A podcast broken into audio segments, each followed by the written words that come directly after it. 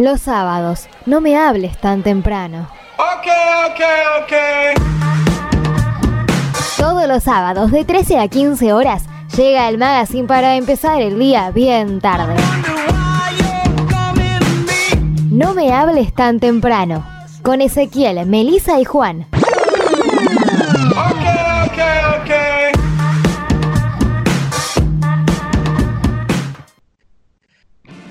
Muy buenas tardes, noches, días, madrugadas, lo que sea que coincida con el momento que le diste play a esto que es un nuevo capítulo de No me hables tan temprano podcast. Eh, para los que escuchen podcast seguidos, le voy a decir que sí, le estoy robando la introducción a Hoy tras Noche, que es un podcast que a mí me encanta, que lo hace Santiago Calori y Fiorella Sargenti. Y les robé vilmente la introducción, pero bueno, ya aclarado eso, les doy la bienvenida a este nuevo capítulo de No me hables tan temprano en su formato podcast por la cuarentena que nos obliga. Y del otro lado, como siempre, tengo a mis dos laderos, a las otras dos patas de este trípode. Primero la señorita Melissa Rodríguez, ¿qué tal? Hola, hola, hola, ¿cómo les va? Acá muy feliz. Laderos me sonó raro, pero acá estoy, siendo el otro lado. Son laderos, segunderos, los que están al lado. Claro, pero no, no, no la uso esa palabra, ¿vio? Debe ser por eso. Te falta vocabulario, Meli, ¿viste? Bien moreno. Me falta Uh. vocabulario. Acá en Moreno no, no, no usamos esos términos. Usan nieri o segundero. claro, Rodri Nieri, así. ¿Qué hacía el Nieri? Y también tenemos a el barrón favorito de todos, el señor Juan Manuel Pérez Dadone. ¿Qué tal? ¿Qué, on- ¿Qué onda, gente? ¿Cómo va eso? ¿Todo tranquilo? Bien, acá encerrado como siempre, pero bueno, pasándola bien. Un Muy poco bien. más viejos, pero bien. Ah, Eh, muy, ah, muy sí. feliz cumpleaños para ambos. Cumplimos años, es verdad. Feliz cumpleaños, Meli. Gracias. Igualmente, feliz cumpleañitos. Gracias. ¿Cómo la, ¿Cómo la pasaste, Meli? ¿Qué hiciste? Nada trascendental. Lo único, así como wow, fue que hicimos canelones para festejar mi cumpleaños. Ah, Pero bien después, ¿Y, de- y después Sí. salió con dulce de leche? eh, no, no, porque me quedé escasa con el temita de los panqueques, porque los hice yo. y bueno, nada, quedaron este, los canelones solamente lo salado. Pero no me llegó, no me alcanzó para lo dulce. Acá Qué bajón. Acá pedimos sushi. O sea, como diciendo, bueno, es mi cumpleaños, vamos a pedir sushi. ¡Opa! ¡Qué moderno! Ay, eh, este Rodrigo Recheto. Ay, es re cheto mal. Pero es rico, ¿no le gusta? No, es una mierda A mí, pescado No, te agradezco, no. Prefiero Ah, bueno, otra yo- cosa. Yo pensaba que no me iba a gustar hasta un día que lo probé y me re gustó, así que. bueno, ¿Sabes- sabes Le que lo- gusta el sushi y no le gusta el guiso. Qué contradictorio.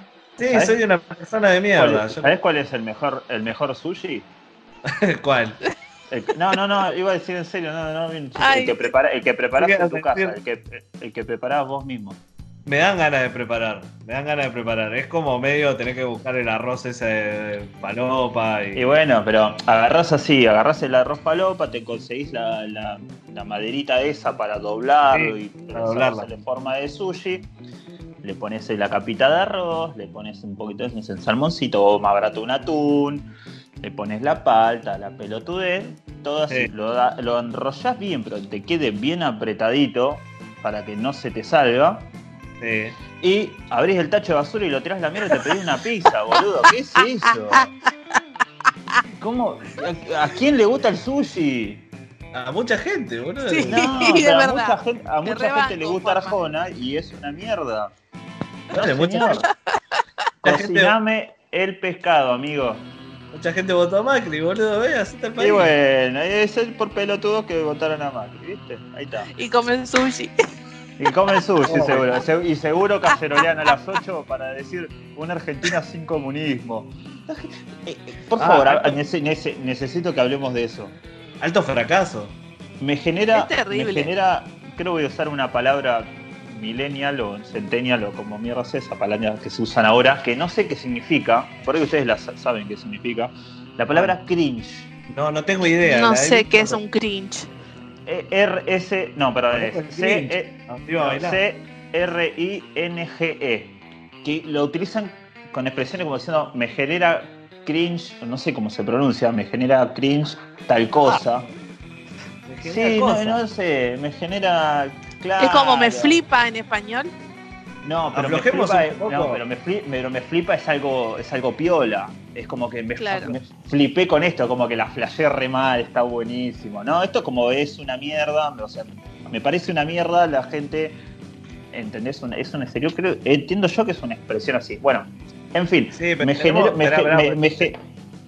Te meto un paréntesis. Sí, sí. eh, dale. aflojemos un poco con las expresiones en inglés porque ya estamos metiendo todo. Cualquier boludez que podríamos decir la decimos en inglés, boludo. Comes sushi. Déjalo hablar en, en inglés, Corta. pobrecito. O sea, cerrá, cerrá- cerrá el orto, te dijo. El hocico, Rodrigo. Es que algunas, algunas no las entiendo. Como el cringe, te juro que no lo entiendo. No puedes decir cringe. "Ah, rechazo. Por favor, alguien que me diga que es cringe. Y si lo estoy utilizando bien. Y si lo estoy pronunciando bien, pues por ahí es. No sé, se pronuncia de otra forma y. O, o- otra, otra que se usa es eh, cuando estás discutiendo con algo, ¿viste? Y le, no sé, tirás como no, porque antes se hacía de tal forma, esto, y te dicen, ok, boomer. ¿Qué es eso, OK Boomer? ¿Qué carajo hablo de OK Boomer? Por lo que. por- no, te lo tiran, eso. te lo retiran los, ¿Quién te lo tira? Los centennials, eh, los centennials te lo tiran en redes sociales como vos le estás diciendo, no sé, como por ejemplo, no, porque Boca en el 2000 hizo tal cosa, no sé qué, mejor que ahora, y te dicen, ok, boomer, como diciendo, sí, da, viejo choto, todo en tiempo pasado fue mejor, ¿no? ¿Viste? Como te tiran esa. Como que no Sí, Claro, la- claro. Ah, Ahí viene el correctivo cachetazo, es decir, che, pendejo de mierda. Boomer es por baby boomer y es una generación anterior a la nuestra. O sea, Claro. cara de Encima. verga, habla bien. Encima. Bueno, estábamos hablando, estábamos hablando de- de- del fallido, eh, la fallida marcha contra el comunismo. Ah, genial, boludo. Aparte, me encantó y lo voy a, lo voy a quemar al aire porque sé que esto lo, lo escuchan un montón de personas y sé que él también lo escucha. El pelotudo de Diego Leuco diciendo cacerolazo masivo contra el comunismo en Argentina. O sea, Sí, malísimo. tuite- diciéndolo, tuiteándolo y yo me quedé como que, ¿qué? O sea, negro, caceroleaban más la gente que quería comprar dólares cuando tiraron lo del cepo que por el comunismo. O sea, no, te lo, Luis? no te lo cree nadie.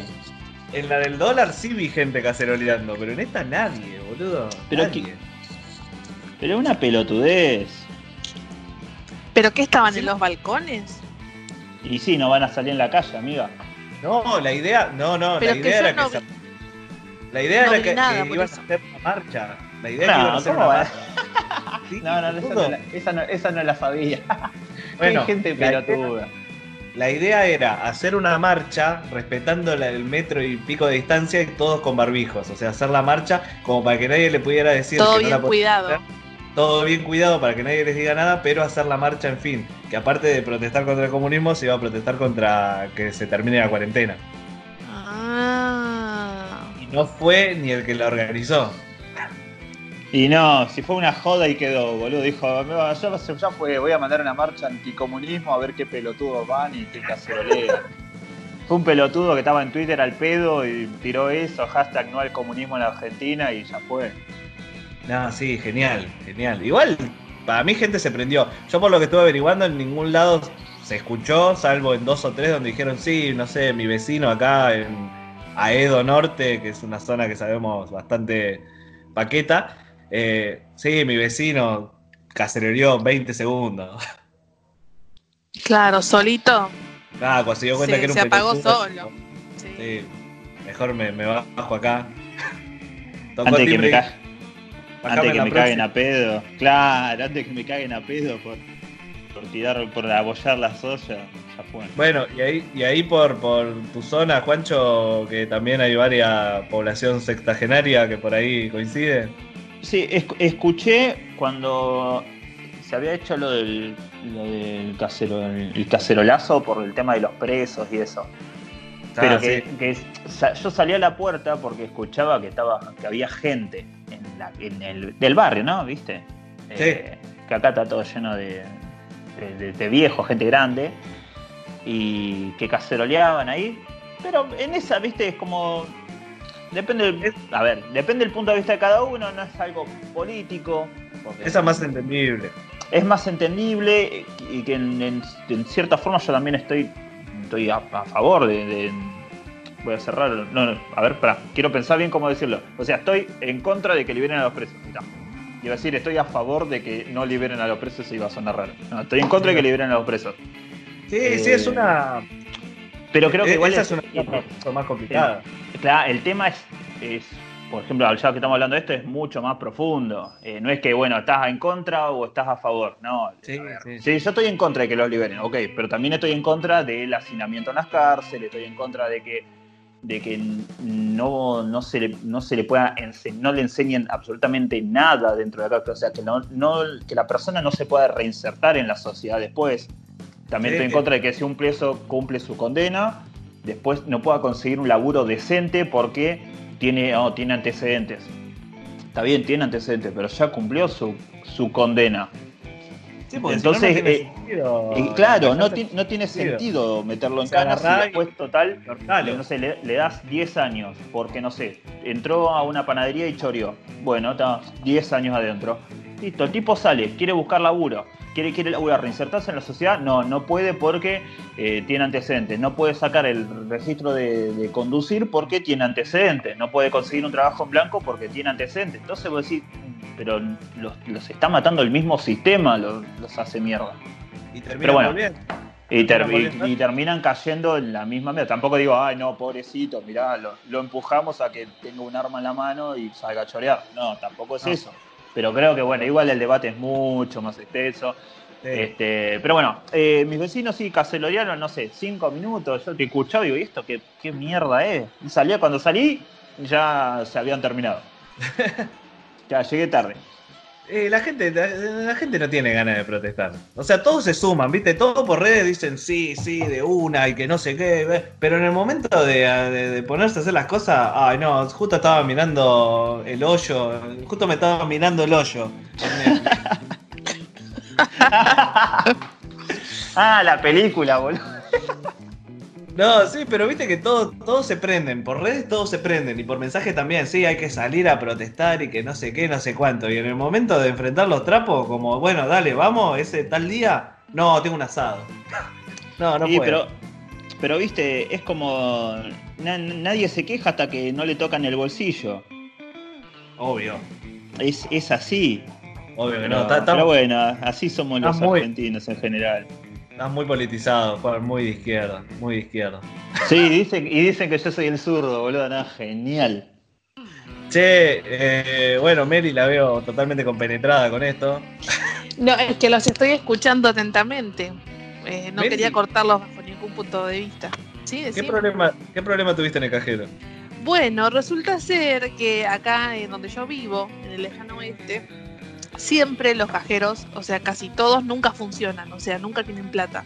Entonces es fácil para una, cuando tiene que hacer un trámite tipo una transferencia o un depósito o lo que sea, meterse, pedir permiso delante y decir, bueno, ¿cuál no funciona? Ah, ese, bueno, me, me meto a hacer un trámite. Sí, sí, joya. La cosa es que hoy cuando fui, eh, había una policía y le pregunto si había alguno que no daba plata y me dijeron, no, todos estaban andando. Nunca en la vida pasa eso, hoy pasaba. La Bueno, fila da pero- vuelta a la manzana de gente. Era necesario, es necesario que ande ahora Por en este contexto. supuesto que sí, que, que es necesario. Pero bueno, yo necesitaba hacer un trámite medio ahí urgente y no, no tenía que quedarme ahí colgada eh, haciendo la fila. Así que bueno, fui a ese, andaban todos, fui al otro, andaban todos y fui al otro y también. Así que bueno, sigo ¿No se, participando. puede, ¿No se puede hacer por computadora, por home banking o algo de eso? Sí, pero la primer eh, transferencia tengo que asociarla desde el cajero. Sí, porque Ah, tengo sí, un banco de eso mierda. pasa, pasa con algunos bancos. Me parece una cagada que hagan Tengo un banco de mierda, sí. ¿Qué banco Sí. tenés? Vamos, vamos. Banco. Nación. Ah, Sí. Y tienen el peor home banking del universo, boludo. Sí, también. sí, tal cual. Agu- Aguante banco francés, gatos. Aguante los privados. Aguante la propiedad privada. Muerte al comunismo. Eso.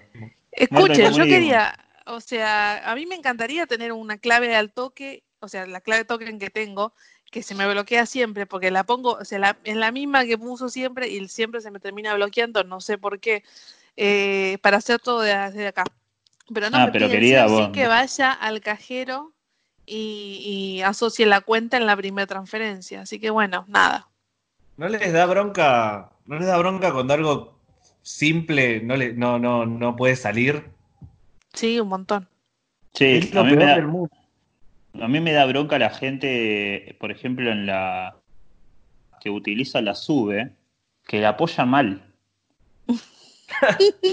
Ah, bueno, pero ahí ya te está dando bronca un, un boludo. O sea, eso ya. Sí, y, bueno, y bueno, pero es simple, es apoyar acá y la apoyan arriba. O el, o el colectivo le dice, no, no, pero espere que.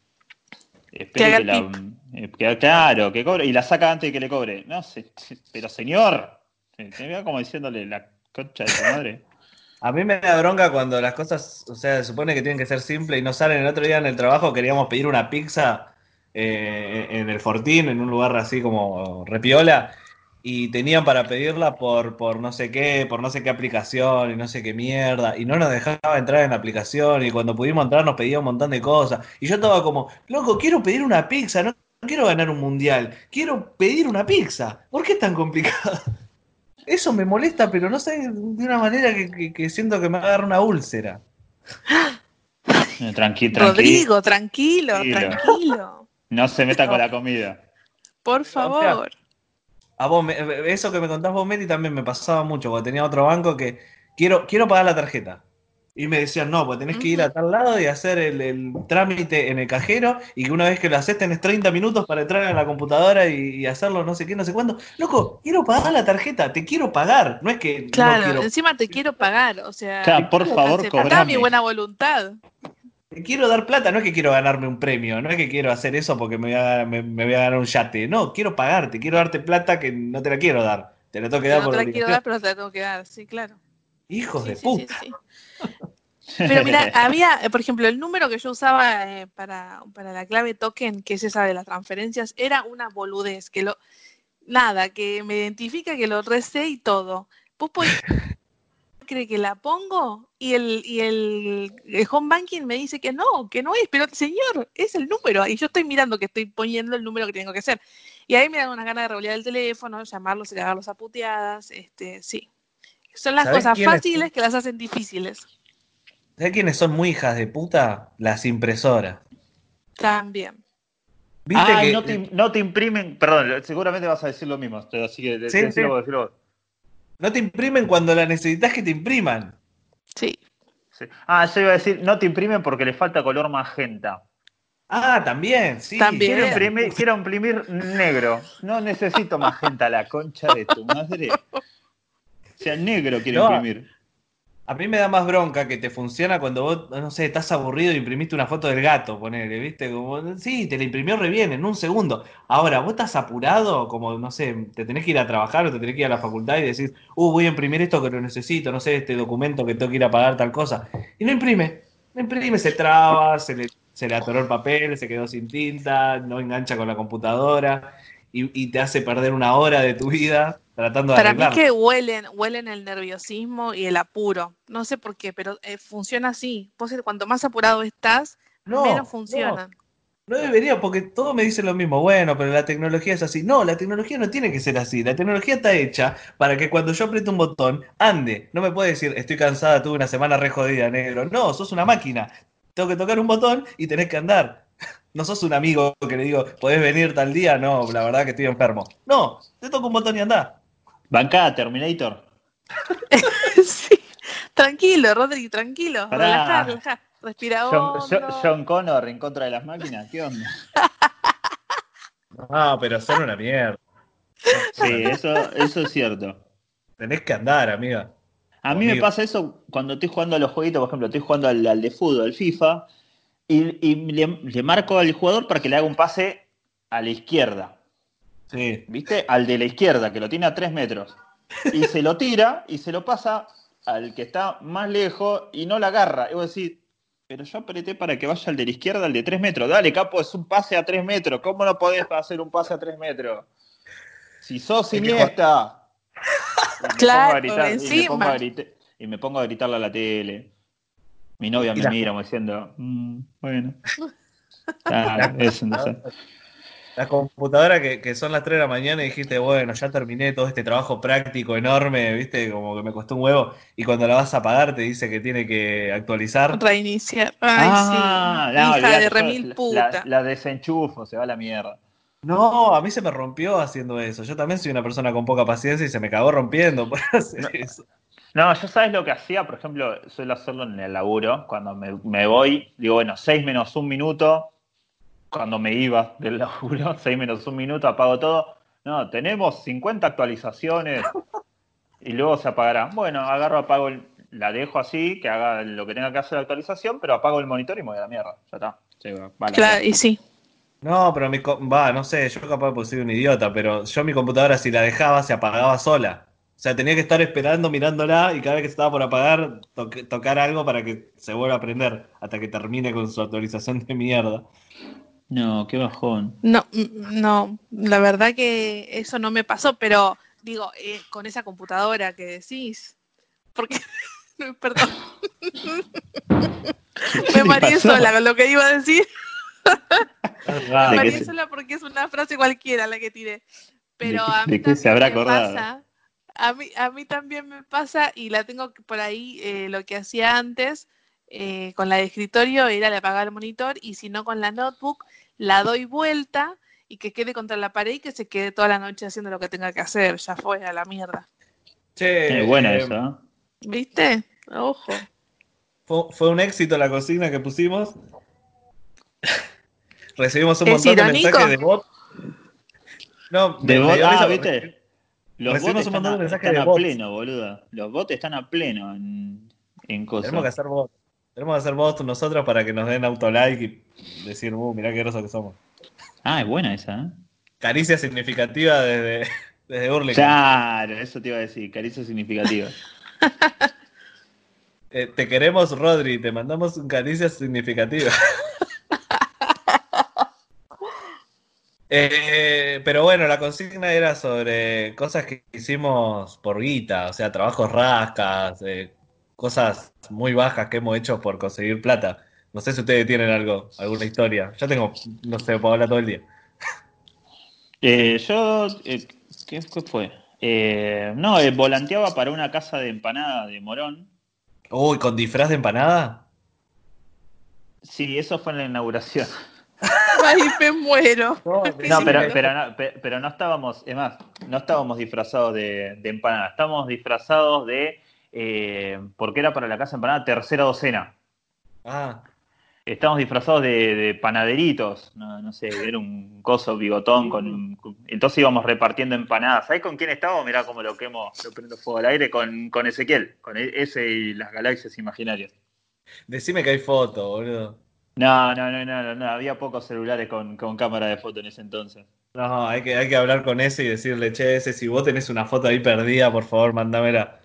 Lo copado es que después, mm, claro, como estaban regalando seis, seis empanadas a cada persona que venía con, los, vol- con el volante, Eh, este, después eh, nos llevamos como dos docenas de empanada cada uno, y bueno, y después de ahí empezamos a, a repartir, a volantear. Íbamos los dos caminando por, por Castelá, por Morón, eh, pero eso fue lo más, lo más bizarro que hice por, por, por Guita.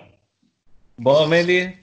Yo, eh, hay dos situaciones que he hecho así, así muy, muy bizarras.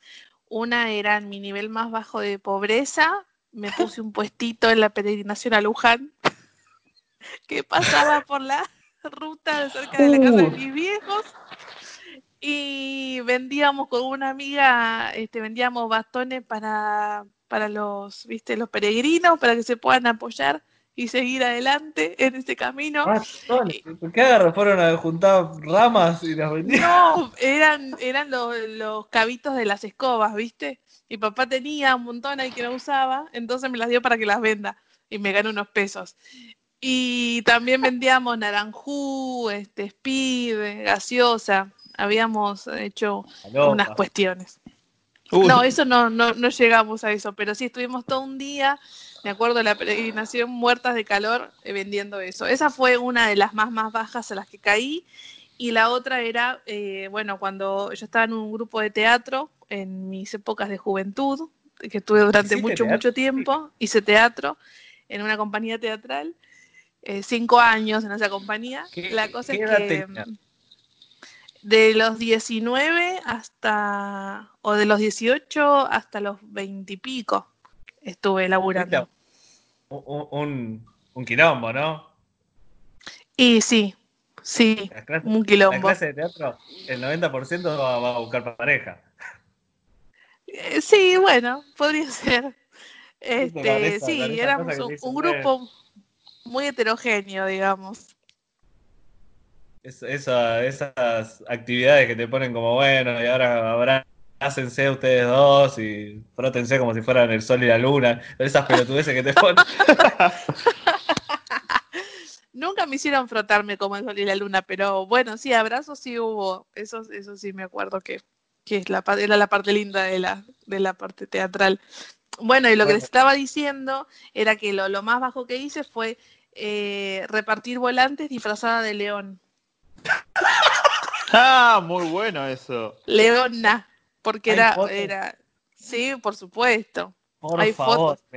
Por Con la cola, con el rabo, tenía un rabo de león. Y, Por favor, este, y después te- toda la, la- la cara maquillada con un maquillaje artístico que yo todavía lo sé hacer, porque imagínate que me lo hice durante cinco años, así que lo tengo súper este, aceitado. Sí. Oh, vamos, a, vamos a pintar a Juan de León cuando nos veamos. Ay, sí, por favor, me encantaría.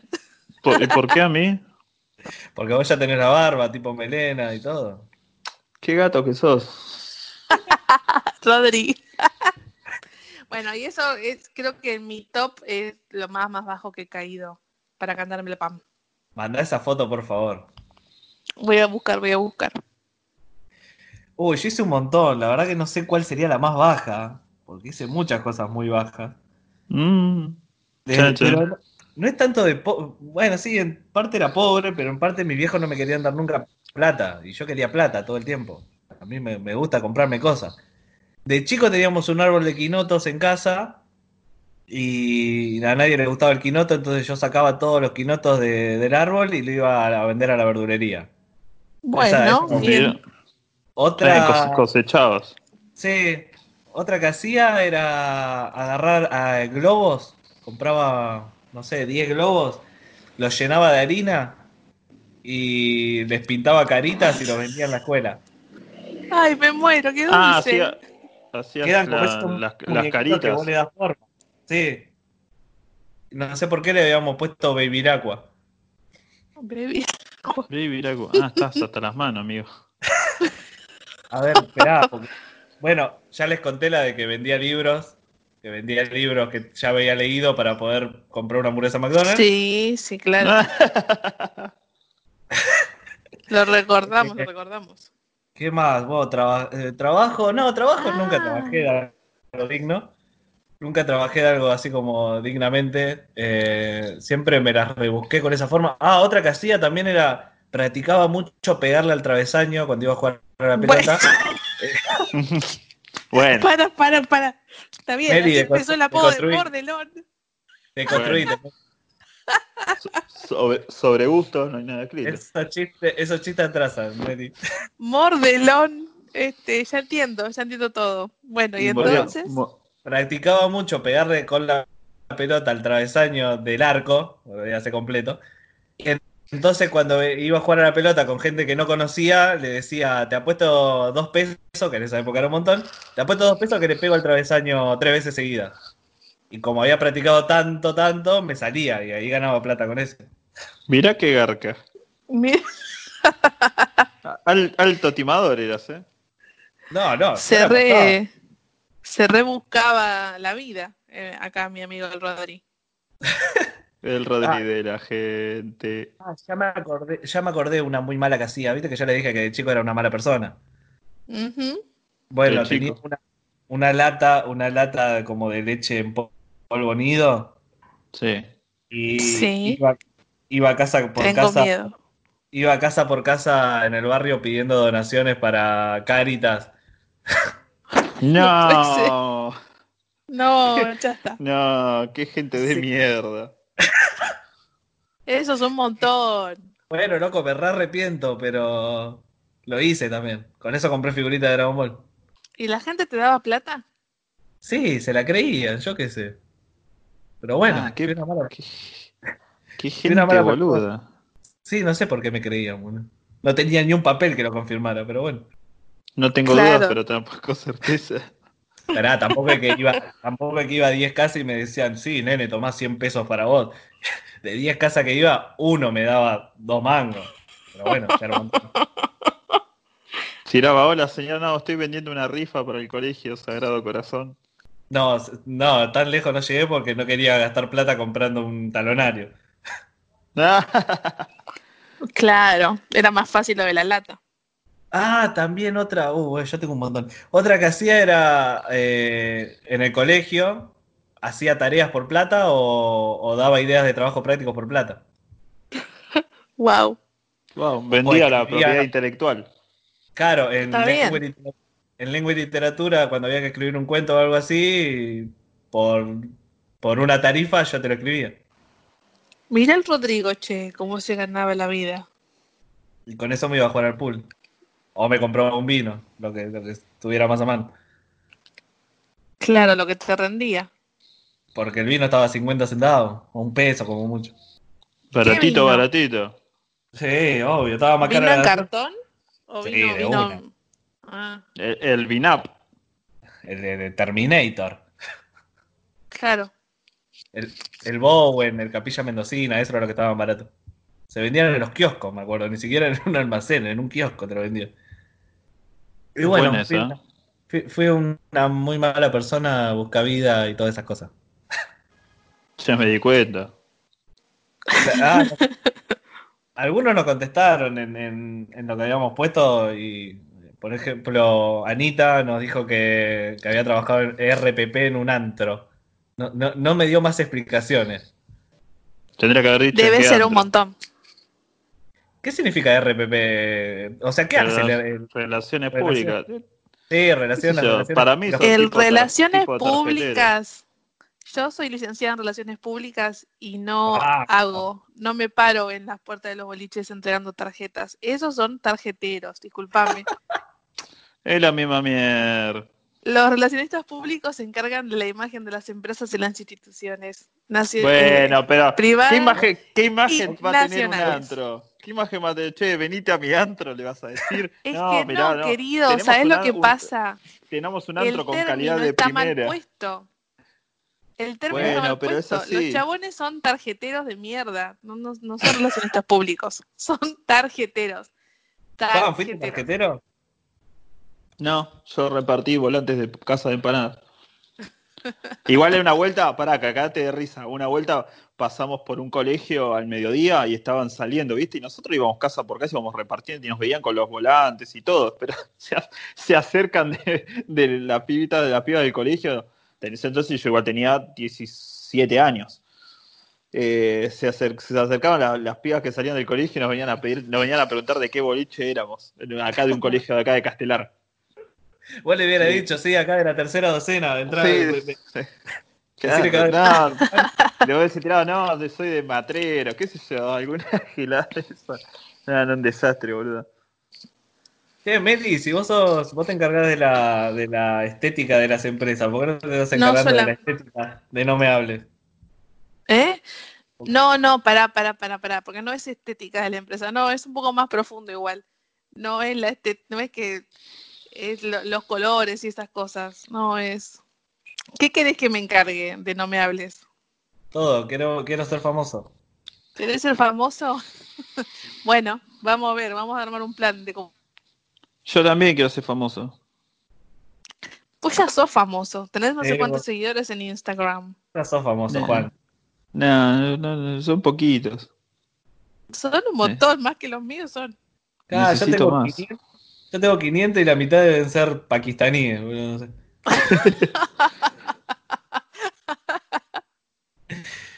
Che, eh, no sabía, Meli, que estabas recibida de eso. Pensé que eras locutora nada más.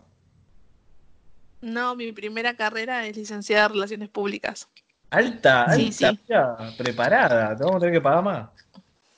Bueno, ya pensé que sabían esto, querido. No, si, no, si nunca no contás nada. Ay, míralo. Porque hay que, hay que, bueno, vamos a decirle al público, nosotros cuando no estamos en la radio no nos hablamos, no nos dijimos la palabra.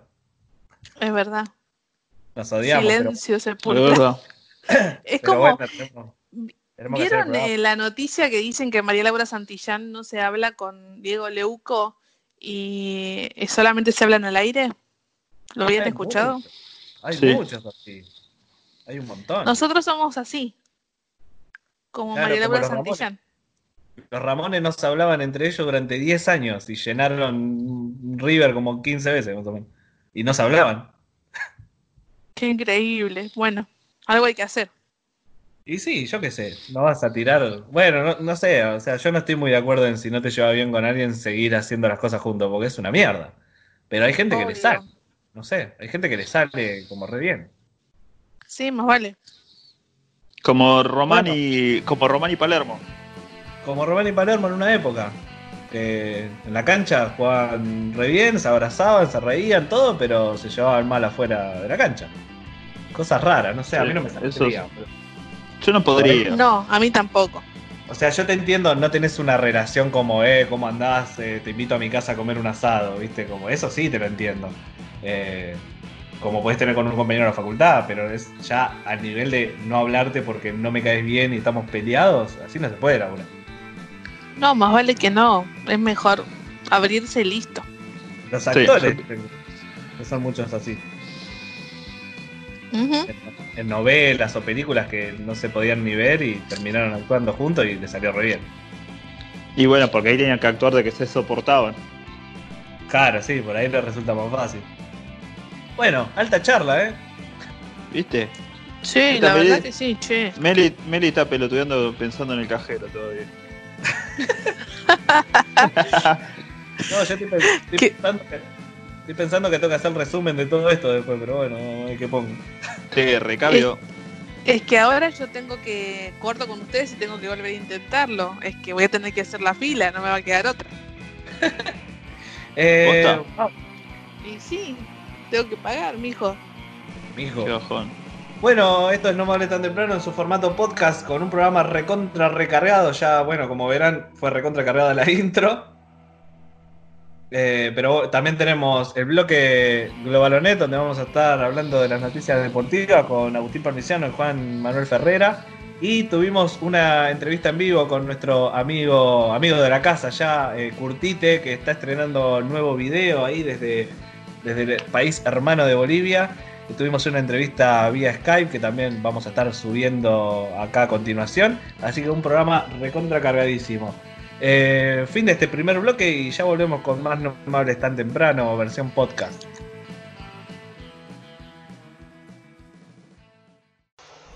Uy, ¿qué estás tomando? Leche chocolatada, ¿querés? Sí, gracias. Eh, yo también quiero, convidado. Agarrá, ahí, ahí quedó otra.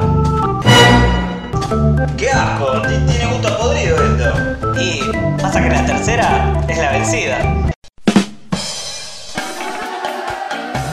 No me hables tan temprano, tercera temporada. Todos los sábados, de 13 a 15 horas, por MP4 Radio Online. Nuevo bloque en No me hables tan temprano y llegó la hora de la información deportiva y para eso que mejor que traer a los dos especialistas que son parte ahora del programa de esta, de esta tercera temporada. Son los chicos de Globalonet. Tenemos a Agustín Palviciano y al Duende Verde, Juan Ferrera también del otro lado, listos para hablar de lo que pasó en esta semana en cuanto a materia deportiva. ¿Qué tal chicos? Buenas, ¿cómo va todo? ¿Qué tal? Buenas cuarentenas. Sí, buena cuarentena para ustedes también. Bueno, estamos como saben Extendida. Sí, extendida. Nos acabamos de enterar, como bueno, esto no va en vivo, así que estamos, estamos grabando después de habernos enterado que la cuarentena se va a extender, así que seguimos con nuestro formato Skype, pero bueno, eso no impide que, que los chicos tengan la comunicación con nosotros y nos puedan contar eh, todo lo del mundo deportivo a lo que se dedica Globalonet, claro que sí. Eh, bueno, chicos, cuéntenme a ver de qué, de qué vamos a hablar. Vamos a hacer un breve resumen. Bueno, como estamos en época de cuarentena, se habla mucho en materia deportiva de la situación actual de los equipos de fútbol, de los jugadores de fútbol y la situación contractual. Para eso estuvimos entrevistando en toda la semana a distintas personalidades del fútbol y nos vamos a detener en particular en Federico Crivelli. ¿Quién es Federico Crivelli? Arquero emblema del ascenso, jugó en distintos clubes, inclusive en México, y es una de las leyendas del club Temperley, con más de 300 partidos en primera. Lo entrevistamos, él actualmente además está colaborando en el negocio familiar eh, del suegro, haciendo tareas de delivery, ayudando a la gente que pertenece al grupo de riesgo y no puede salir de sus casas. Y estuvimos hablando con él y nos estuvo contando un poco de la situación que sufren los futbolistas del ámbito del fútbol argentino, sobre todo del ascenso, obviamente. A ver, escuchemos que vamos a escuchar un extracto de, de, lo que dijo Crivelli en esta charla que tuvieron mano a mano los chicos de Globalonet con él. Eh, escuchemos qué dice. ¿Qué voy a hacer de junio en adelante que no tengo más contratos? Si me van a hacer contratos, si no me van a hacer contratos, si voy a tener que salir a trabajar de otra cosa. No te avisaron nada del contrato. Están hablando de un reducido, de cómo si alguno se va al descenso cuando se van a quedar el 80% de 2.000, 3.000 jugadores sin trabajo. Entonces, nada, me parece que el camino es por otro lado. ¿En tu caso no te avisaron nada del contrato todavía? No, no, no, no, la verdad que creemos por cómo está la situación de que, de que va a suceder esto, ¿no? De que, de que vamos a quedar eh, varios meses sin, sin trabajo. Claro. Bueno, así pasó Federico Crivelli. Eh, ¿Te pareció interesante la charla con él, Agus? Sí, sí, muy interesante porque sobre todo le dio un enfoque a una situación que mucha gente, a partir de leer la nota, también nos llegaron mensajes de, diciendo, che, es verdad, esto no lo había pensado o no lo habíamos visto de esta manera. Se habla mucho de cuándo vuelve el fútbol, cuándo vuelve el fútbol o cuándo vuelven a entrenar los jugadores, pero no qué está pasando con los jugadores y sus contratos. Para eso también tenemos a Juan que tiene información al respecto. Sí, eh, a colación de lo que decía Crivelli, la situación contractual de los jugadores del ascenso, eh, como para tener en cuenta también esta no es una situación exclusiva de los clubes del ascenso. Hoy se dio a conocer eh, la situación de Huracán, donde 10 jugadores se pueden considerar libres porque la dirigencia del Globo no respondió el plazo legal indicado en las cartas de documento que los jugadores le habían, eh, por la cual los jugadores le habían solicitado el pago. Y entonces hay 10 jugadores de Huracán, un club grande, un club de primera división, que están en condiciones de, eh, de ser libres, de estar en libertad de acción para firmar con cualquier otro club en caso que algún día el fútbol vuelva. O si no, tendrán que actualizar su LinkedIn y, ponerse a buscar trabajo. Los jugadores en cuestión son Bogado, está Rodrigo Gómez, el Pipe Araujo, Bettini, Romat, Calelo, Arzura, Méndez, eh, Mendoza, perdón, Vieira y el paraguayo Anthony Silva, el arquero. Así que la situación es compleja no solo en el fútbol de ascenso, sino también en el fútbol de primera. No, jugadores importantes de Huracán, o sea, titulares, titulares durante todo el año, durante todo el torneo algunos. Sí, son los jugadores de, de más experiencia, digamos. Eh, Bogado, que es el, el capitán del Globo y fue quien encabezó esta protesta. Esto no es por la cuestión únicamente de la pandemia, sino que los jugadores están reclamando el pago adeudado de varios meses de sueldo. Pero bueno, eh, la dirigencia de Huracán no, no, no contestó satisfactoriamente a lo que los jugadores esperaban y los jugadores ahora están en libertad de acción.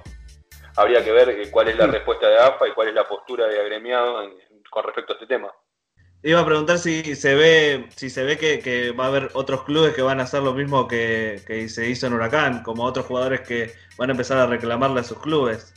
Mira, todavía no, no, no se sabe, o por lo menos yo no tengo la información. Lo que sí creo es que estas cuestiones eh, muchas veces son como una bola de nieve que, que empiezan y, después es muy difícil pararlo, porque imagino que en la misma situación habrá muchísimos clubes. Huracán, ya te digo, es un club grande de, la Argentina y tiene estos problemas, así que para mí este problema se puede replicar en un montón de instituciones a lo largo y ancho del país. Sí, además eh, recordemos también que semanas atrás había salido la información de que a los jugadores de Racing le podían reducir el sueldo, de hecho fue lo que ocurrió, pero no es la misma situación que se replica en instituciones con mayor complejidad a nivel recaudación, sobre todo en el ascenso del fútbol argentino. En los medios muchas veces se habla de Boca, River o los, gran, o los restantes de los grandes y no se focalizan los clubes más chicos y los más perjudicados de las categorías menores. Claro, lo que, lo que la diferencia, digamos, entre lo, lo que mencionabas de Racing, Boca, River y demás, es como que en, esos casos eh, siempre se ha buscado un acuerdo de parte de los jugadores y los dirigentes.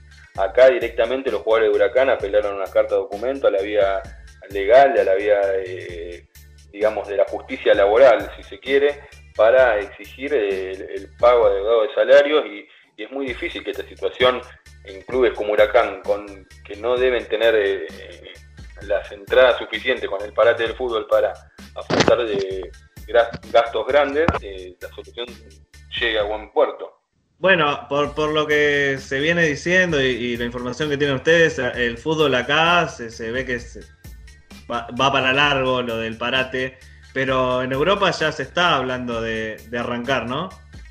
Sí, en Europa se está empezando a hablar, y no solo en Europa, sino también en Asia. Este fin de semana hoy ya sábado, cuando salga nuestra columna, va a haber empezado el fútbol de Corea, por si a alguno le interesa y quiere mirar fútbol asiático. Y después, dentro de dos semanas, el 16 de mayo más precisamente, empezará el fútbol europeo en Alemania. Alemania es el primer, el primer lugar que, que, que confirmó.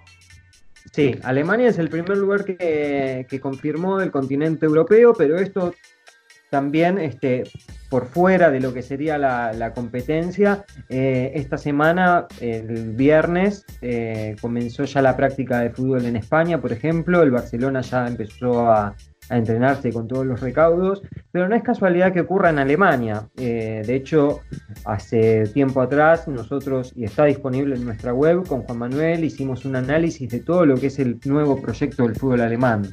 Eh, y bueno, no es casualidad que ocurra en, en, un fútbol que cambió de paradigma totalmente a lo que era años atrás y lo que conocíamos como el estereotipo del jugador. Por fuera de eso, también tenemos información para dar. Alemania, eh, y esto también me va a ayudar a complementar Juan, eh, a partir de la reanudación de la próxima semana, el fútbol alemán va a permitir cinco cambios por partido. Esto se debe a los dos meses que los jugadores estuvieron inactivos, entonces para evitar grados de lesiones se implementarán cinco cambios. Pero Juan tiene información precisa sobre esto también. Sí, en realidad esta es una, una propuesta que la FIFA le elevó a la International Football Association Board, que es la responsable de las reglas en el fútbol, para que a partir del 2021 se autoricen eh, lo, los cinco cambios por equipo. Eh, Alemania en este caso, al, ser uno de los primeros países que, vuelve al fútbol después de la pandemia, eh, pondrían en prueba esta modalidad, pero bueno, es un cambio sustancial, ¿no? Digamos, no tanto en el juego, pero sí apunta más a, al cambio estratégico. Y para mí, o sea, les dejo esta pregunta, ¿no? A, ver qué opinan ustedes. ¿A quién creen que beneficia más esta cuestión, más allá de la, de, la importancia de, de tener variantes eh, para cuidar la salud en esta época de pandemia, ¿a quién creen que beneficia más desde lo futbolístico esta, la implementación de este cambio? Y yo no, creo que los equipos...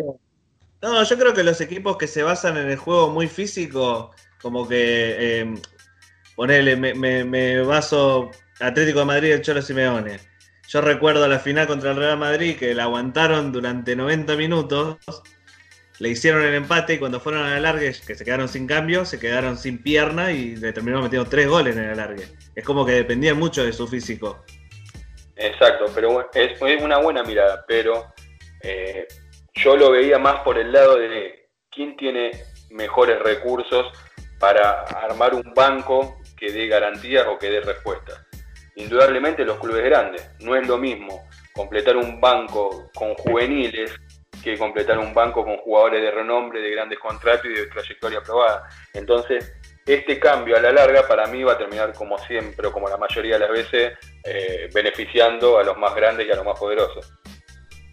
Sí, recordemos también que en un fútbol donde cada vez se equipara más entre los grandes de distintos países, no así entre lo interno, entre las ligas, eh, no es lo mismo un Borussia Dortmund con 15 figuras donde pueden ingresar por partido, 4 desde el banco, que un equipo recién ascendido que quizá tiene una o dos figuras o ni siquiera figuras rutilantes que puedan hacer un, un, este, un desequilibrio dentro del partido. Eh, lo vemos en equipos como el Real Madrid, que constantemente busca figuras, recientemente en estos últimos años el Paris Saint Germain o el Manchester City, por no decir los restantes de los grandes del fútbol, ¿no? Claro, aparte esto vos pensá o pensemos que acota la, la, la posibilidad de disconformismo por parte de figuras. Por ejemplo, en el caso del Real Madrid, Bale no es un jugador eh, que habitualmente esté en la rotación del equipo porque no está entre los 11 y muchas veces queda fuera de los tres cambios. Ahora bien, con esta mm, modificación puede tener más continuidad, puede encontrar mm, eh, mayor tiempo de juego y a su vez quedarse en el Real Madrid en vez de reforzar y fortalecer otros clubes. Sí, eso es verdad, eso es verdad. Y Pero bueno, cuanto- veremos, veremos cómo se desarrolla. Y en otro, en otras disciplinas, ¿cómo viene la mano eh, por estos días en, en otros deportes? Se, se está hablando mucho, por ejemplo, en Estados Unidos se va a hacer un, este, una exhibición de Tiger Woods y jugadores de NFL, pero todavía no se sabe nada de la vuelta a las competencias, aunque Juan Manuel también nos tiene información al respecto. Sí, no, yo tengo como, eh, como importante para destacar que la NBA ha empezado a, mostrar signos de, o signos en sentido de la vuelta del, del deporte en sí. Eh, la NBA ha permitido a las franquicias eh, realizarle test a sus jugadores y a sus empleados para empezar a diagramar la vuelta a los entrenamientos. Todavía sin fecha determinada eh, de vuelta a la actividad, pero esto es un paso en adelante importante. O sea, empezar a entrenar, empezar a testear jugadores, habrá que ver eh, cuáles son los resultados y ver eh, si en algún momento se determina alguna fecha como probable de inicio. Por otro lado, la MLB, la Liga de, de Béisbol, eh, descartó de hecho la posibilidad de, empezar la temporada en un domo o en una ciudad puntual donde los 30 equipos participaran en la misma ciudad y ya se empieza a hablar de la vuelta de la actividad en cada equipo en su ciudad de origen, pero sin público en los estadios. ¿Sabés que me, ya me imagino acá muy, muy, muy loco el tema de jugar sin público, más que nada por, por el beneficio económico para los clubes, que a veces es importantísimo, pero se me hace loco allá en Estados Unidos donde es tan importante el público, porque viste que vos ves un partido de, de básquet y, hay, y es show todo el tiempo, y también los partidos de, de béisbol o los de fútbol americano, es como show, el público, y dar regalos al público, y hagamos concursos, todo. Y me imagino eh, a los gringos mirando los partidos de la casa y diciendo, ¿y esto qué carajo es? Dice, ¿cuándo, ¿cuándo va a bailar alguien? ¿Cuándo van a regalar un auto? Sí, de hecho es como, para mí, más allá de la cuestión de- de- del choque de interés entre los jugadores y, su salud y, y las franquicias y los dueños intentando que vuelva, es esto de, que decís vos del público, porque el básquet y mucho más el béisbol, donde a veces los partidos suelen durar 5 o 6 horas y está todo or- organizado en base a la gente al entretenimiento de la gente y todo el, mercado y todos los ingresos y las ganancias que genera eso en, las franquicias. Así que eh, me parece que los dirigentes en este caso están como quedándose con el, mal menor eh, en el sentido de que necesitan que vuelva como sea la actividad.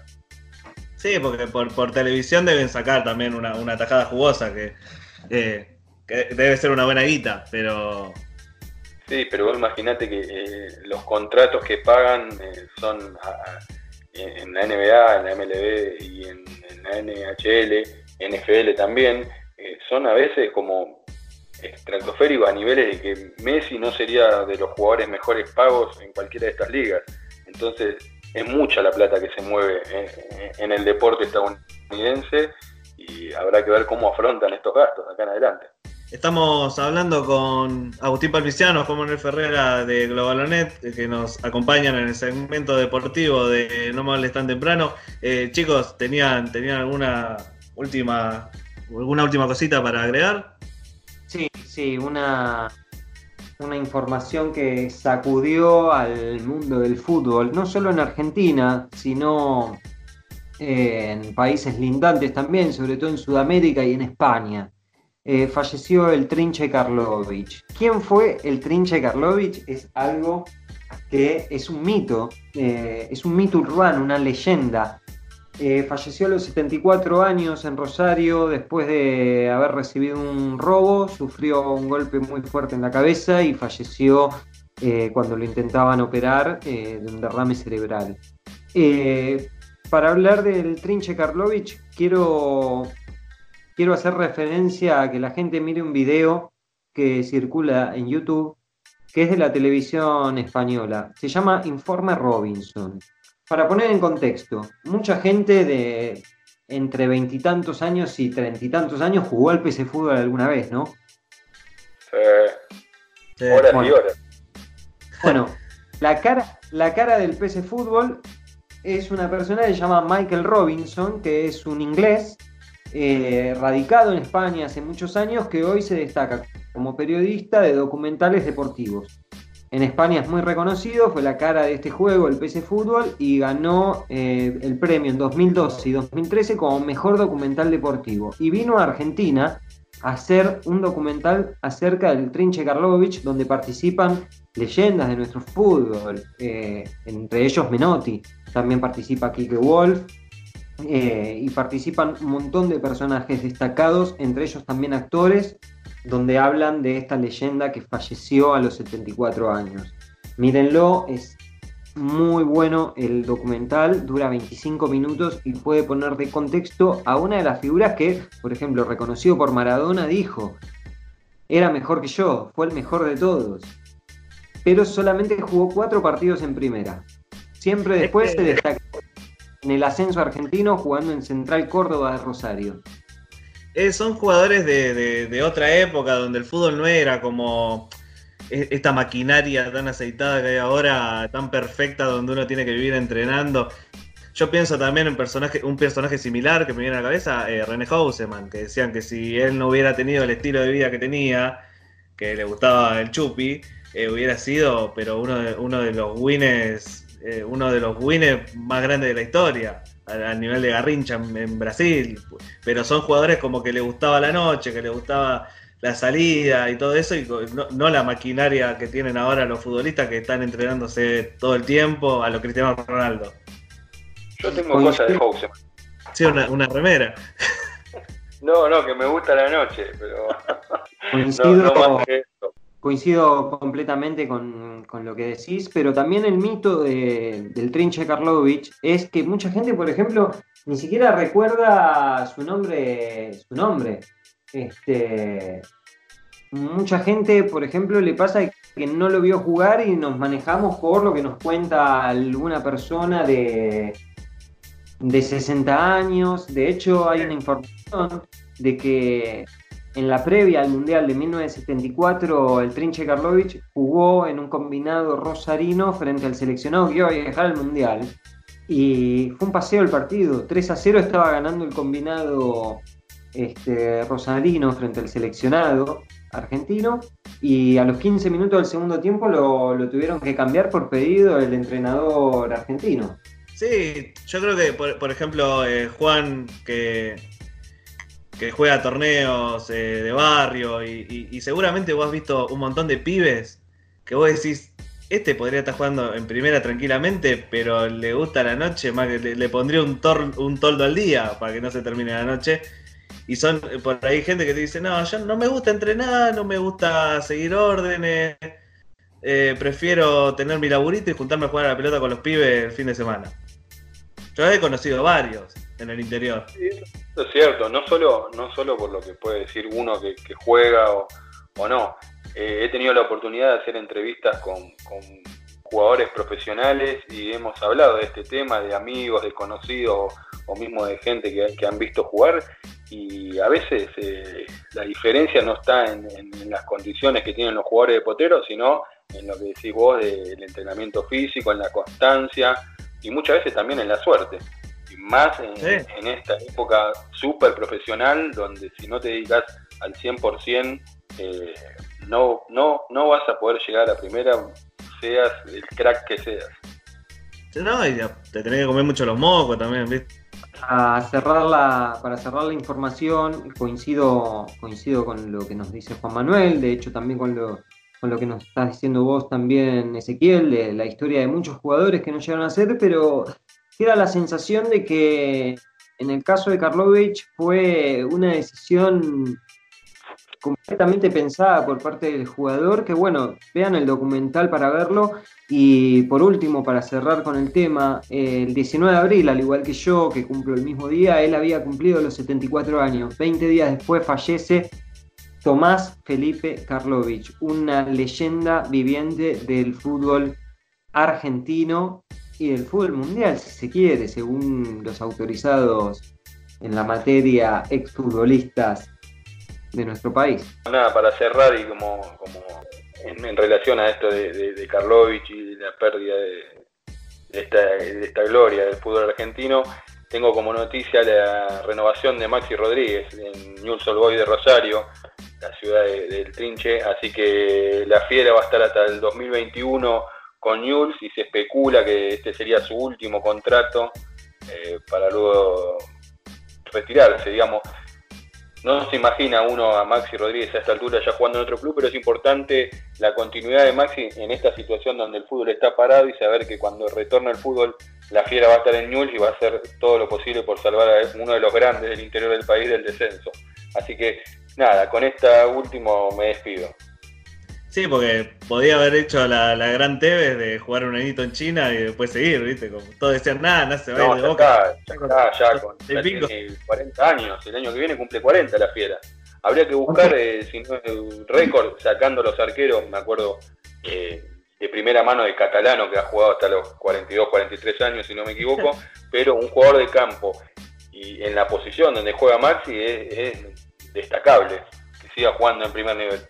Eh, estamos hablando con los chicos de Globalonet acá en vivo, no me hables tan temprano. Recuerden que pueden ver la nota que sacaron, eh, que fue con lo que empezamos, la charla del día de hoy, eh, la nota con Federico Crivelli, arquero de Temperley, donde contó donde contó la situación de los jugadores del ascenso con el tema de la pandemia y la suspensión del fútbol.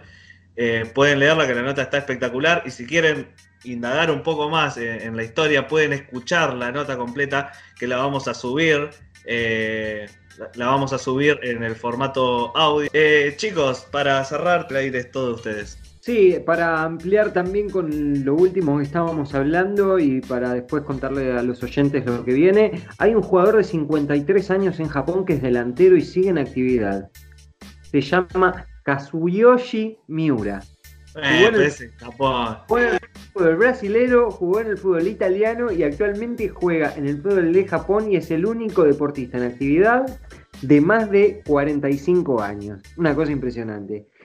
Y por último, las y por último, las entrevistas que se vienen para la página en estas próximas semanas. Entrevistamos, siguiendo la línea de la situación del coronavirus y el aislamiento, a un jugador de la última división del fútbol argentino, Nicolás de Benedetti, de la primera D, milita en Chupanqui, con pasado en La Madrid y Central Ballester. Jugó el, aquel partido donde Independiente Avellaneda goleó por 8 a 0 al equipo. Él estaba en el plantel y hablamos un montón de situaciones que le tocó vivir a partir de ese partido y la situación actual con el aislamiento.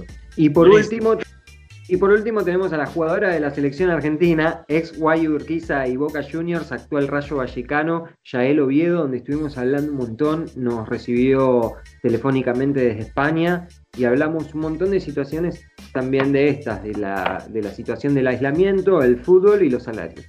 Yo para despedirme les agradezco bueno, a vos Miguel, a los chicos de, No Me Hables por, por, les agradezco a vos y a los chicos de No Me Hables por el espacio. Prometo para la próxima eh, prepararme una perlita para el final como la de Palmi con el abuelito japonés. Creo que hoy esto inclinó la balanza claramente hacia su lugar, ha ganado, pero no me voy a quedar así, voy a, voy a investigar y voy a tener una bomba de este estilo para cerrar la próxima entrega de los balonetti y deportes acá No Me Hables tan temprano. La perla y la bomba, vamos a hacer con el final ese de la perla y la bomba para terminar, para terminar la columna. Acepto, el desafío.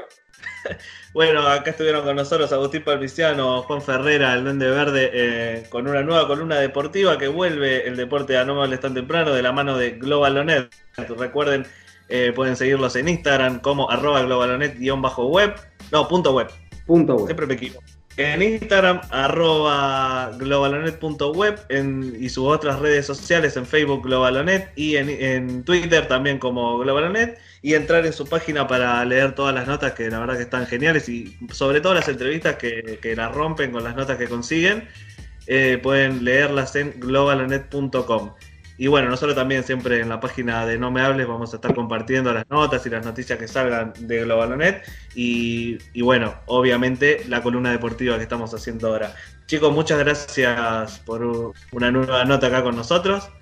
Y bueno, nos estaremos viendo en una semana. Gracias a ustedes por el espacio. Buena cuarentena.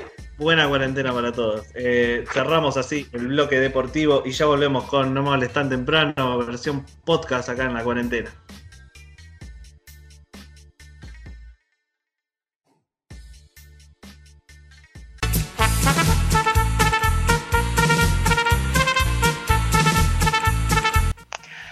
Chavales de No me hables tan temprano. Me encanta su programa y especialmente hoy quería mandarle un saludo a Ezequiel Olazagasti. Es un gordito divino que escribe de los recojones.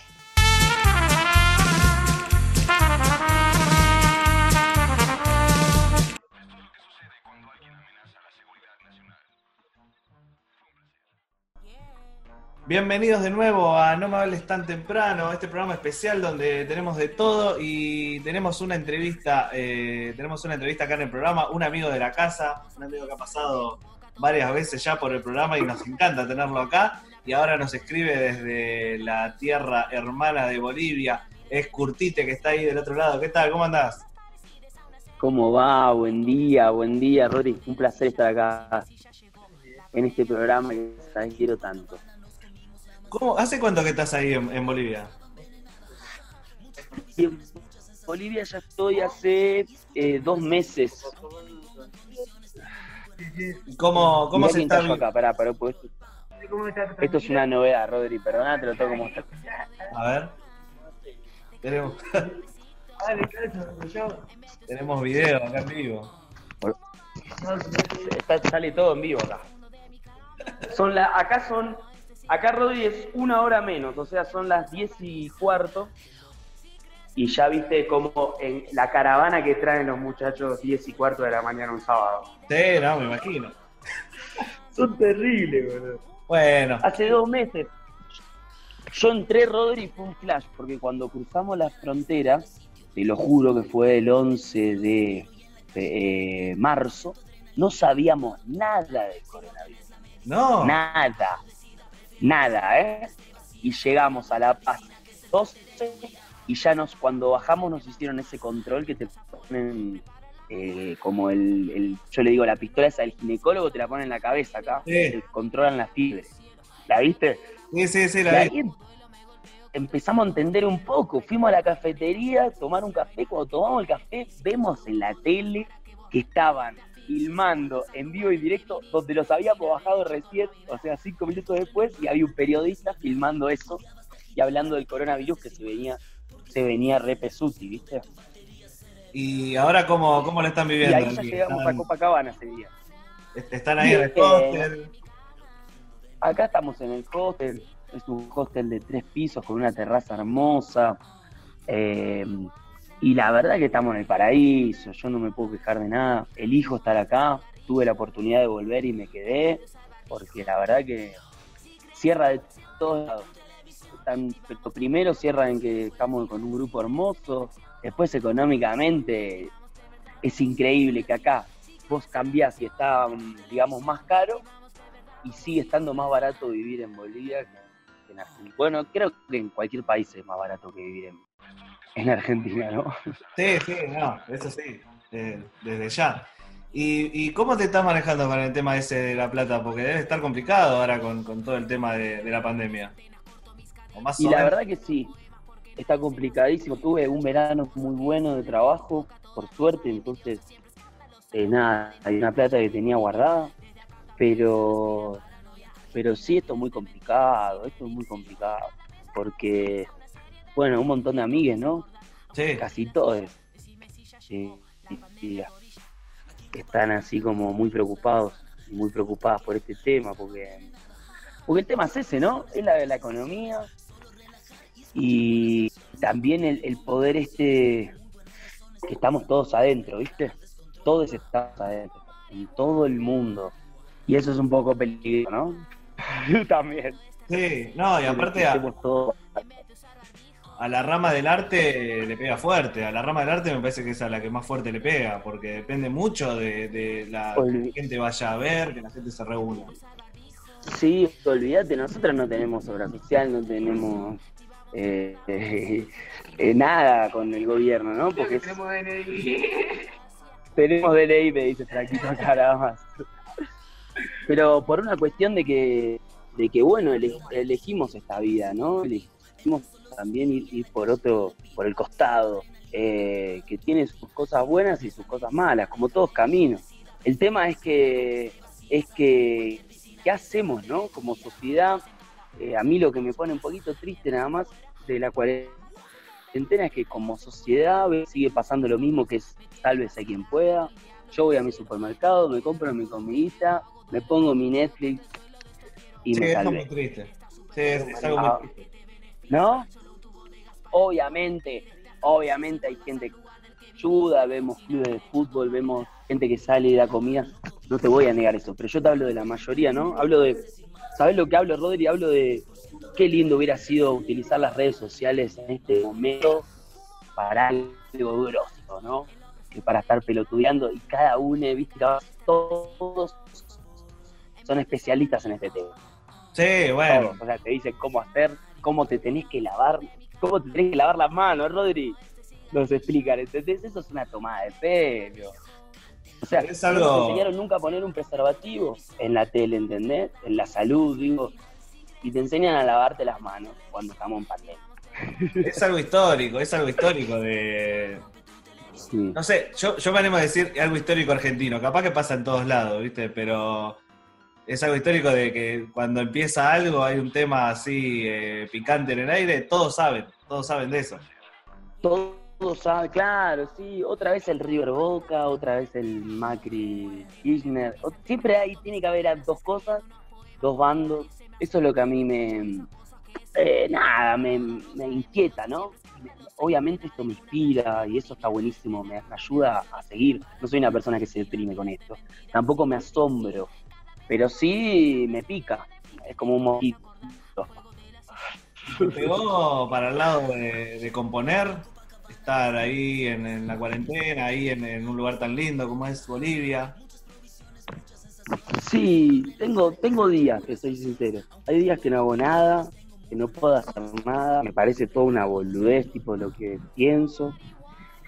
Y hay días que me encierro y sale todo bien. El- me acuerdo que el año pasado acá había sido una locura, te lo juro. Eran todos los días una canción diferente, como... Pero bueno, también me acuerdo que estaba como en esa postura, podía salir. Acá como que ya me levanto con otra energía más tranquilo y depende de cómo me levante va a suceder el día. ¿Viste? Somos- pensá que también acá estamos compartiendo un hostel entre nueve personas, casi todos de diferentes países, Francia, Nueva Zelanda, California, eh, España, Italia y Argentina. Pero viste que hay como una exigencia, viste, ahora que, que- que- que pasa esto de la pandemia, de la cuarentena, hay como una exigencia de, bueno, ahora que estás encerrado en tu casa, tenés que leerte todos los libros que tenías que leerte, y tenés que escribir, y tenés que hacer música, y tenés que hacer todo. Y capaz que hay días que no querés hacer nada. Como déjame un día estar acostado mirando el techo. Claro, claro, claro. El, el, eh, bueno, eso es algo que siempre nos, nos, nos inculcaron y, nos, nos persiguieron, que es hacer algo, ¿no? Ya, eh, Que alguien venga y te diga que tenés que hacer algo es una locura, ¿no? Pero bueno, ese es el sistema. Todo el tiempo tenemos que hacer algo. Claro, ahora en cuarentena pasa eso y también pasa que en el inconsciente de cada uno también empieza a suceder eso. No sé si te pasó también, pero hay amigos que te dicen, no, ahora eh, voy a empezar, termina la cuarentena y empiezo karate, loco. Empiezo Ah, karate, te lo juro. Y es obvio que va a terminar la cuarentena y no van a empezar nada, ¿viste? No vas a hacer nada, pero bueno, No. la promesa está. Capaz- a mí lo que me lo, lo- lo que me gusta es que de 100 que lo dicen, dos o tres lo hacen. Y digo, bueno, es un número. Ahí, ahí es un número. Sí, boludo, con que haya uno ya es un montón. Ya es un montón. Y estuviste Sí, sí, filmando el último videoclip eh, que sacaste, lo estuviste filmando ahí. Eh, todo. Claro. Maravilloso. estoy- ¿Cómo fue la muy lindo, muy lindo. Estaba- venía escribiendo y le paso a Pilar. eh, Pilar eh, vive en Tilcara ya hace bastantes años eh, y, habíamos compartido música este verano y a mí me encanta todo lo que hace, ¿viste? Eh, pinta también, hace visuales. Bueno, y me encanta, y la verdad que cada vez que, compartíamos el escenario era muy lindo. Entonces, después quedamos hablando y hablamos mucho de letras. Yo le había dicho que me gustaba, que gustaría mucho producirle su disco. Eh, y empezamos a hablar, y le mando una letra que tenía, eh, que era más que una letra, era como un texto gigante, y ella lo vuelve muy organizado, muy limpio, agregándole cosas increíbles. Y me dice, "Bueno, la grabamos, ¿viste? Y hacemos un video de Tilcara, yo de acá y, y vos de, de Copacabana. Bueno, viste, yo me meto, le digo, dale, vamos, vamos a hacerlo, sí, ya está. Y después era cómo hacemos, ¿no? Porque uno dice, vamos a hacerlo, pero yo no tengo computadora, no tengo nada acá. Claro. Entonces empezamos a, a- ella empezó a grabar sobre una base X. Eh, y lo, lo íbamos compartiendo. Y yo le decía, bueno, yo puedo cantar esta parte, lo empezamos a armar. Una vez que lo tuvimos cerrado, llamé a un productor amigo que es Polo Rojo eh, y le paso esta idea. Y él me la devuelve, Rodri, increíble, así, súper. Me dice, "Pas- pásenme las voces. Entonces, para grabar las voces también necesitaba dos celulares, porque en uno tenía que poner la música con los Claro. auriculares y en el otro tenía que poner el grabador de voz. Porque yo le tenía que mandar solo la voz para que él pueda después hacer algo. ¿Me entiendes? Sí, Si sí. no, se iba a mezclar con la otra música y si vos querés. bueno. Y fue una locura, me acuerdo, grabar eso, no sale. Imagínate en el hostel, ocho personas. O sea, me tenía que meter. Iba a la de la francesa, le decía, ¿me prestas tu celular? Iba a la otra francesa, ¿me prestas tu cuarto? Porque tu cuarto es mejor, le decía, tu cuarto. Porque yo ya. Eh, y bueno, después me lo mandó Pilar y cuando ya lo escuchamos cerrado no lo podíamos creer. Y ahí hablé con Maru y le pregunté a Maru, Maru con la que siempre filmo eh, con Tite, ¿no? Una integrante más que hace toda la parte visual, estética. Y, y, y bueno, y Maru me dice, me, me explica más o menos cómo filmarlo para que quede mejor. Y bueno, el resultado fue ese, cuarentena en YouTube, eh, Curtito Oficial, lo pueden ver. eh, y quedó increíble, no sé vos que te gustó. Sí, no, quedó increíble, quedó increíble y aparte eh, lo que llama, lo que llama la atención es eh, lo profesional y todo, siendo con todas las dificultades que vos estás contando de, que, que te trae este contexto, ¿no? ¿Viste? Porque si tuviéramos, eh, eh, poner el año pasado, se juntaban, ponían cámaras, era como la última entrevista que tuvimos, eh, cómo filmaron, que se despertaban a la mañana, Sí, sí, sí. para buscar las luces correctas, ¿viste? Para buscar eh, los ambientes correctos. Y ahora era todo como eh, como jugar jugar más complicado, ¿viste? Como eh, buscar inventivas de, de la nada para, para enfrentar este contexto nuevo. Sí, totalmente. Teníamos algo muy a favor que era el paisaje, ¿no? El paisaje de Tilcara y Cabana era como, wow, ya. Ahí, ahí ya teníamos un. eh, y después nada, era ponerle ponerle un poco de onda. También hablamos con Pili de eso, de cómo, cómo lo íbamos a hacer. Y también fue, desde la base, fue lo más natural, ¿no? Buscar un lugar y, jugar. Lo que, lo que hablamos también con Pili, que fue muy divertido hacer esta canción, que jugamos mucho, no tuvimos ningún problema, ningún roce. Fue todo aceptar. Propuesta que venía de ella, buenísimo. Propuesta que yo le mandaba también. Fue todo muy fluido, ¿viste? Entonces creo que en el, en el, en el video se termina de ver eso también. Viste, como. Bueno, yo ahora lo veo, estaba con la barra, ¿viste? Estaba todo dejado y también me acuerdo que fue como me. Fue como eso, ¿viste? La pregunta era. Me acuerdo que se la hice a Pili también y no me la contestó. Y le dije, ¿qué onda? Me saco la barba, ¿no? ¿Viste? Y después dije, no, voy a hacer así, es más, salí con como estaba, ¿viste? Y eso me gustó del video, está bueno. Sí, no, totalmente natural. Sí, lo que me gustó también, Rodri, es que, viste, yo, o sea, porque esto lo, lo vengo diciendo en, en todos lados donde vengo hablando, que yo no estoy en contra de la gente que, que se cuida, ¿eh? No, que se toma en serio esto.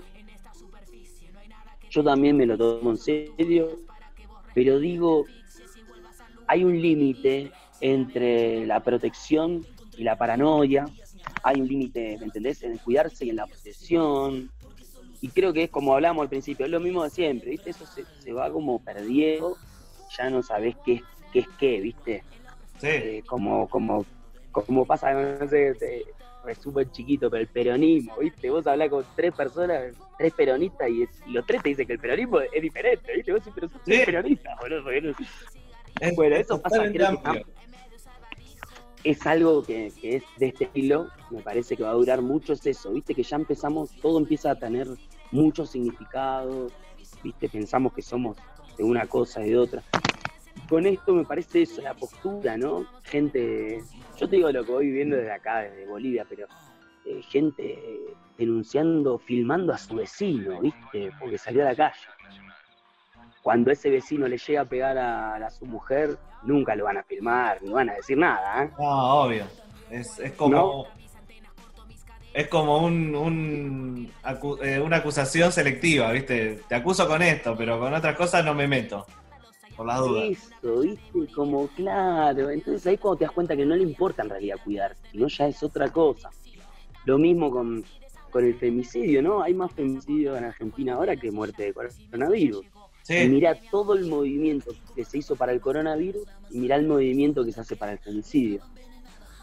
Entonces, a lo que voy es eso, digo, eso es lo que yo digo, ¿viste? Lo que yo discuto es, ah, para esto nos organizamos todos, dejan de laburar, pero para lo otro miran para el costado y siguen yendo a laburar. Sí, sí, tal cual. Estamos hablando con Curtite que nos atiende desde la, la hermosa Bolivia, el hermosa, hermoso país hermano de Bolivia. Que está, estamos hablando un poco del último videoclip que sacaron, eh, en- en- se llama. Perdón, me ahogué. Que fue filmado todo con celulares, ¿no? Eso me, eso me mató. Sí, sí, todo filmado con celulares. Cuarentena está filmado con celulares. Grabadas las voces con celulares eh, y después en el estudio con el señor Polo Rojo. Claro, es- eso, eso me mató porque yo me, cuando veía, viste, eh, como la, la descripción, ya está todo filmado con celulares, no sé qué, me empecé a acordar porque a mí me gusta, me gusta mucho el cine y me puse a pensar en un par de películas que están eh, filmadas todas con celulares y digo, mirá las cosas que se pueden hacer con, con- con una tecnología eh, más común, viste. Lo importante es Claro. Cómo la uses vos y, y- y cómo te adaptes. Eso es genial. Sí, la imaginación, la imaginación es... Bueno, cuando empezamos a pensar todo eso también estaba bueno, estábamos en cuarentena, ¿no? Yo con Pili hablábamos seis horas seguidas, quizás. ¿viste? Y era como, che, tengo esta idea, vos poné esta, dale, barbijo, sí, pero no, no, el barbijo no tanto, usalo una vez. Bueno, es como... ¿viste? Todo era todo WhatsApp y eso fue muy divertido, ¿no? Tener el tiempo para poder hacer eso de esa manera, ¿no? Porque te agarra una ansiedad y una ay, quiero estar en el estudio, como decía vos antes, grabar con dos Sí. micrófonos, mirándonos, viste, haciendo. Pero bueno, cuando vimos el resultado fue como, ¡epa! Tarea para hacer uno más. Justo te iba a preguntar, ¿te ¿estás trabajando en algo nuevo así, siguiendo este, este tipo de formato? Mirá, eh, sí, por suerte fue increíble, ¿no? Como fue también uno de los primeros veranos que, me fue muy bien laburando. eh, también fue el primer año de Curtite que, nos, que, por ejemplo, Maru y yo ya habíamos hablado y ya teníamos todo encaminado hasta junio de cómo iba a ser Curtite. Había dos videoclips que están por salir. Entonces todo esto, con esta cuarentena, va a hacer que se atrase todo esto. Pero también pasó como ahora, que salió cuarentena, que no iba a salir cuarentena. No estaban inventadas. La hicimos en 15 días esa canción, ¿viste? Todo, la letra, no es que estaba, venía de antes, la veníamos charlando. Entonces ahora después va a salir Dinamita, que es, el- eso es un adelanto del tercer disco de Cortite, también filmado con Maru antes que me vaya, antes de salir para esta gira, que yo salí el, el 7 de noviembre, ponele. Eh, que valga redundancia, le puse la gira al exilio, vos sabías, y mirá cómo terminó la gira al exilio, ¿no? Es increíble, boludo. Es Siempre increíble. me pasa lo mismo, los nombres, es increíble. Ah, es increíble. Así que eh, me fui para. te estaba diciendo que. eh, No, los pla- eh, planes ahora de, de cosas nuevas, ahora que ya grabaron esto. Ah, perfecto. Dinamita. Perfecto, ahí está, menos mal que está vos. Auspicia este momento. Papel higiénicos Alicia, no raspa, acaricia. Uno de los mejores papel higiénicos que estamos trayendo de cara desde Argentina. bueno, ahí me colgué, pero volví. Entonces, quedó todo preparado. Nos queda eh, dinamita, nos quedaba también eh, eh, Unite al ritmo, que es del disco de Ave Fénix, que lo queríamos hacer con las chicas del oeste, con Maru, que también con Jime Álvarez Cela, estamos ahí también pensando eso cuando volvamos. Pero Dinamita ya está grabado. Eh, se viene la página de internet, Rodri también este año. Ah, bueno, La página de internet donde. Y sí, para organizar un poco el tema de, de, de las canciones y el tema del libro también, ¿viste? Era como para organizar un poco todo eso. Sí, Eh, así es que- bueno. Es, bueno atacar a- atacar las cosas que se pueden hacer estando encerrado, ¿viste? Como las cosas las cosas de internet y eso que lo puedes hacer estando en este, en este. Total. Total, total, sí, sí.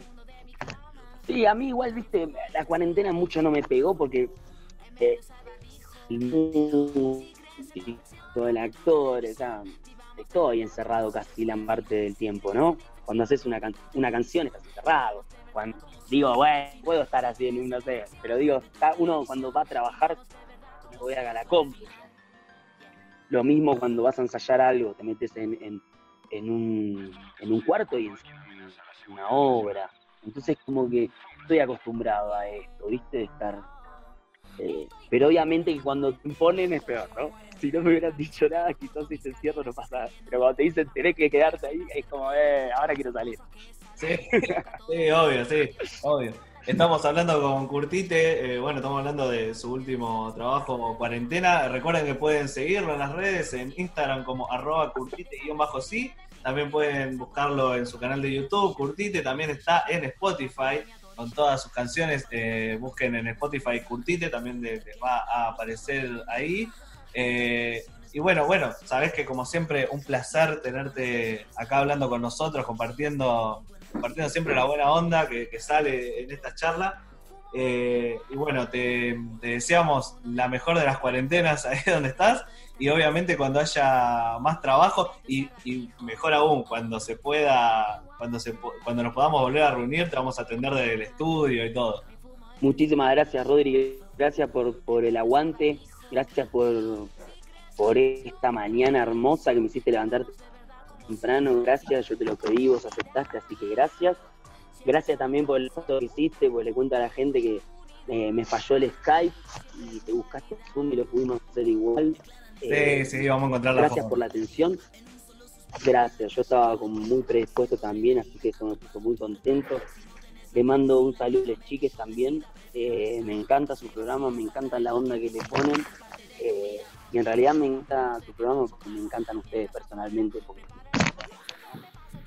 Muchas gracias, muchas gracias. Curtite acá con nosotros. Bueno, no podemos, por, por cuestiones, viste, a veces de, de Spotify que te baja, te baja el programa cuando le pones mucha música, no podemos poner el tema acá, pero pueden ir a buscarlo, está, está subido ya a YouTube, así que pueden ir a buscar Sí. cuarentena.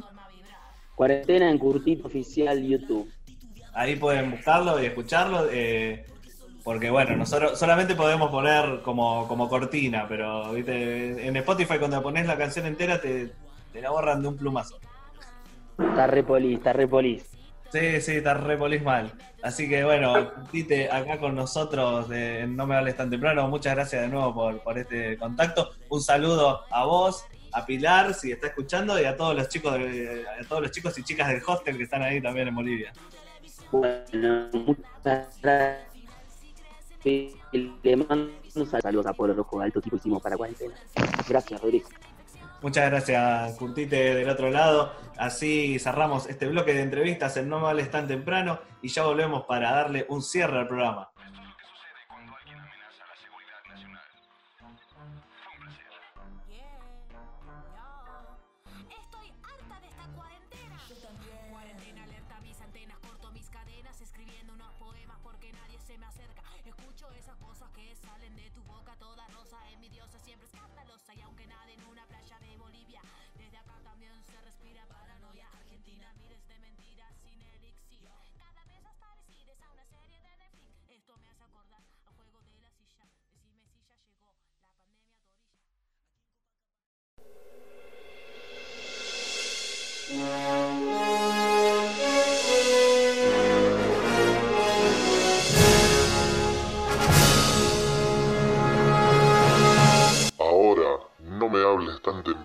Presenta.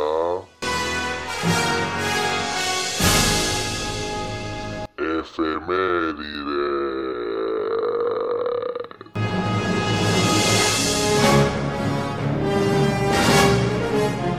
Un día como hoy, pero hace muchísimos, muchísimos años, a Juan Manuel Pérez de Adorne le salía el primer pelo de su barba. Melissa Rodríguez aprendía a decir de corrido su primer trabalenguas y a Ezequiel se le ocurría ese día comprarse su primer jogging gris.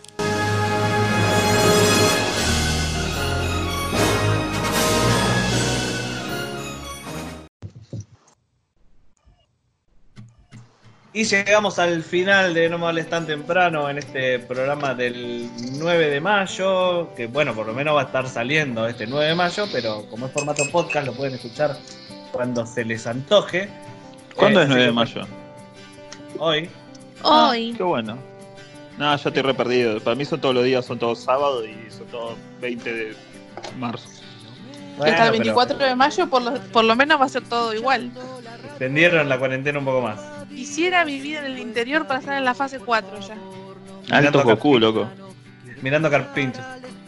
Ah, quiero comprar, quiero comprarme un carpincho. Si alguno sabe dónde venden carpincho, quiero adoptar uno. Yo quiero comerme un carpincho. No, Ay, no se comen los carpinchos. Te querés comer los carpinchos que son tan lindos.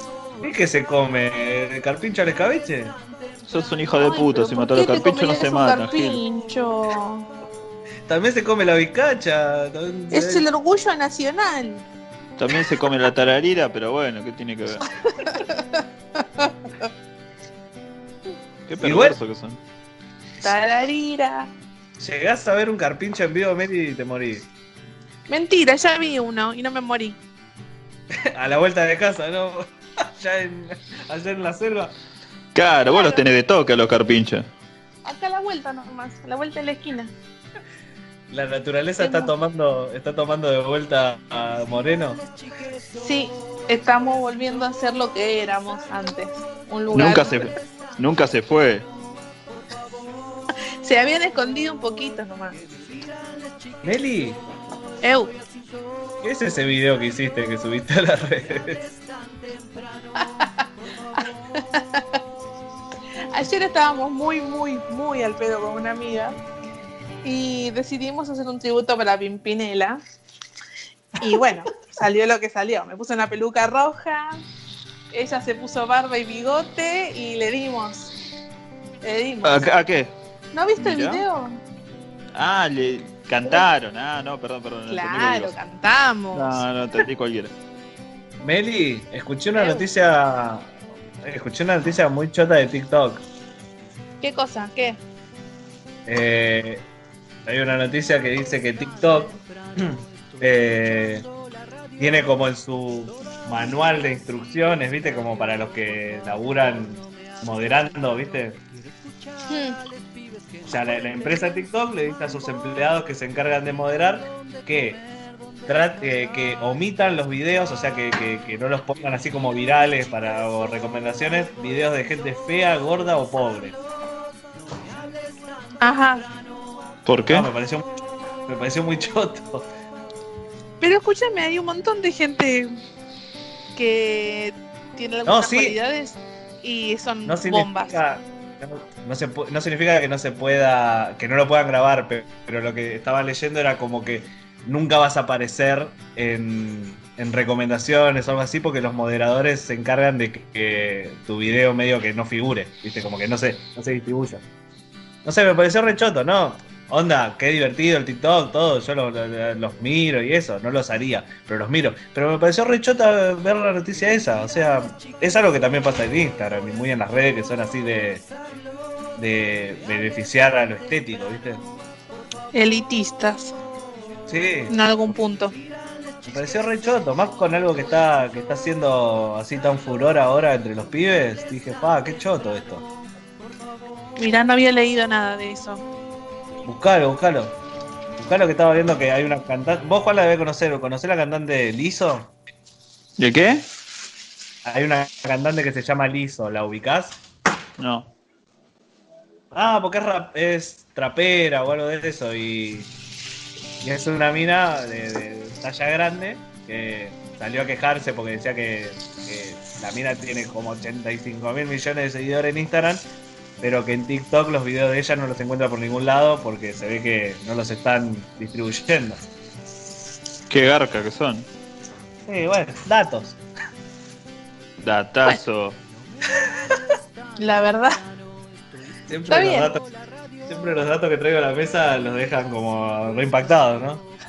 Sí, Dios mío. Tena- ti- tirás esos datos que no conoce nadie, pero que decís, ah, mira, en algún momento los voy a utilizar. Capaz que lo digo en alguna, en algún, este, ¿cómo se llama? Alguna reunión de amigos, ¿entendés? Vía Zoom.